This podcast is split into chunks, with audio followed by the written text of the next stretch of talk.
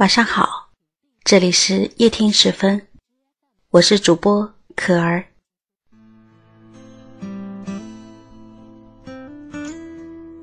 第一次去商场，花了一大笔钱自己买下东西的场景，你还记得吗？于我而言，那种怀揣巨款却无所适从的感觉，怕是这辈子也忘不了。那年我高一，参加学校的夏令营，去了德国。回国前，大家决定花三天时间去各大商场购物。在此之前，没有什么花大钱经验的我，很是茫然无措。秉着平日里面对零花钱能省则省的原则，加一堆名牌。知之甚少的孤陋寡闻。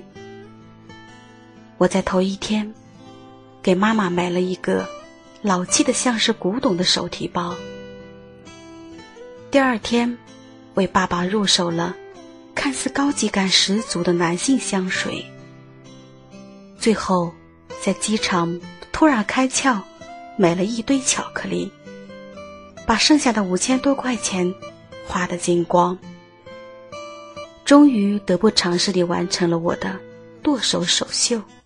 如果我们经过许多年以后，你是否还爱我？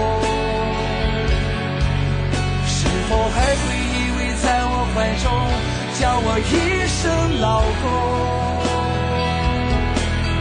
直到我们剩下最后一口气，你是否还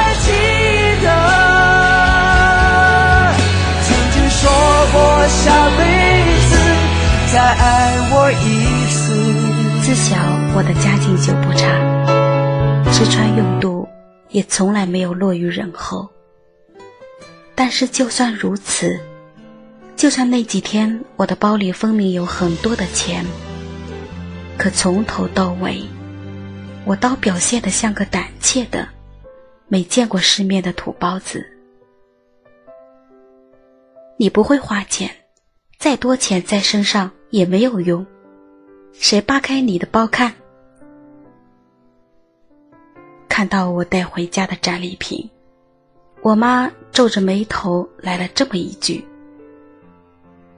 其实从一个人花钱的态度，轻易可以看出一个人的气质。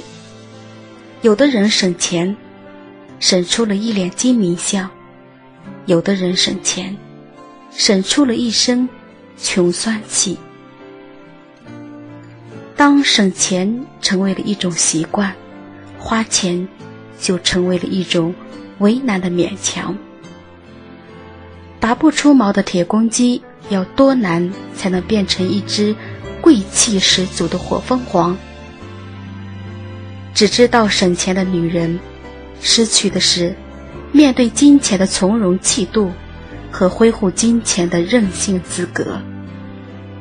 为了省钱，很多女人往往在应付着对自己不负责的生活而不自知。去年，我陪我妈去参加她的同学聚会，席间，他们班当年学历最高的女博士让我印象深刻。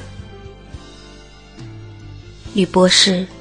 穿着过时的黑色长毛衣，搭配了一条松垮垮的黑色丝袜，下面是一双年头显然不小的高跟踝靴。她没有化妆，清汤挂面的齐耳黑发不显得活泼，反倒像是个让人不寒而栗的老巫婆。再加上她言谈举止间一副好为人师的做派。看起来显得比同龄人年长不少。出人意料的是，聚会进行到一半，他就以家里有事为由，匆匆离席了。阿达家里有事，他不是一直没结婚吗？听到周围的低语，我忍不住向妈妈八卦这个神秘女博士的故事。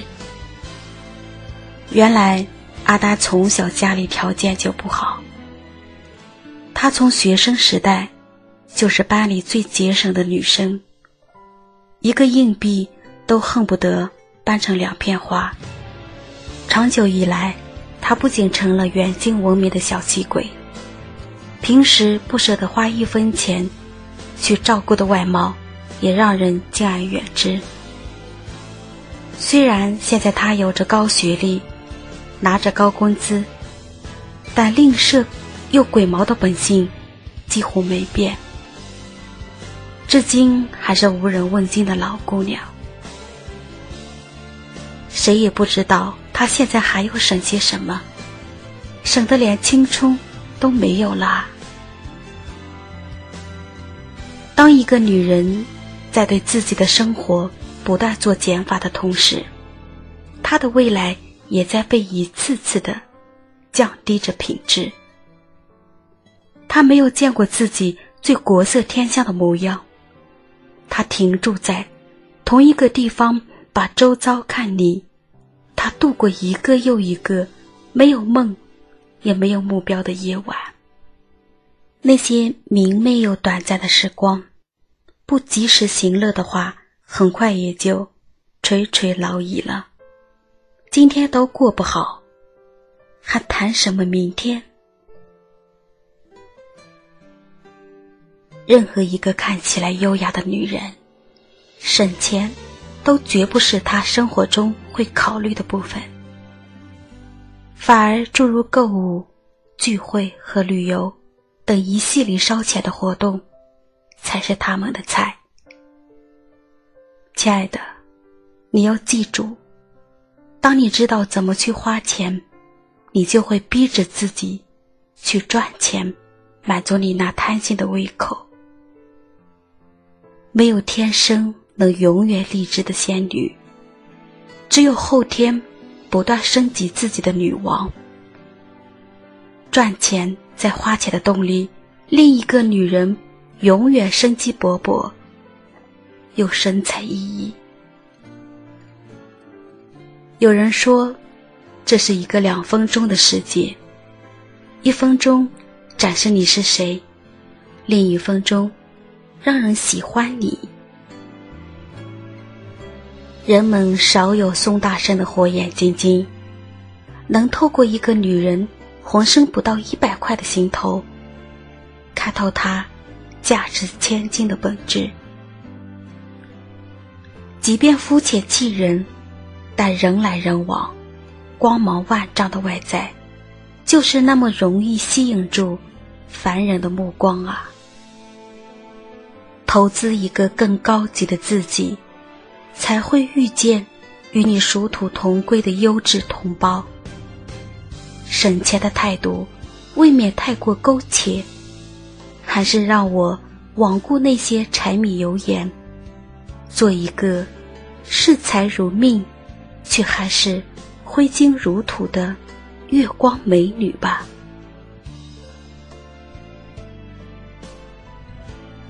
感谢收听，我是主播可儿，每晚十点十分与您不见不散。晚安，好梦。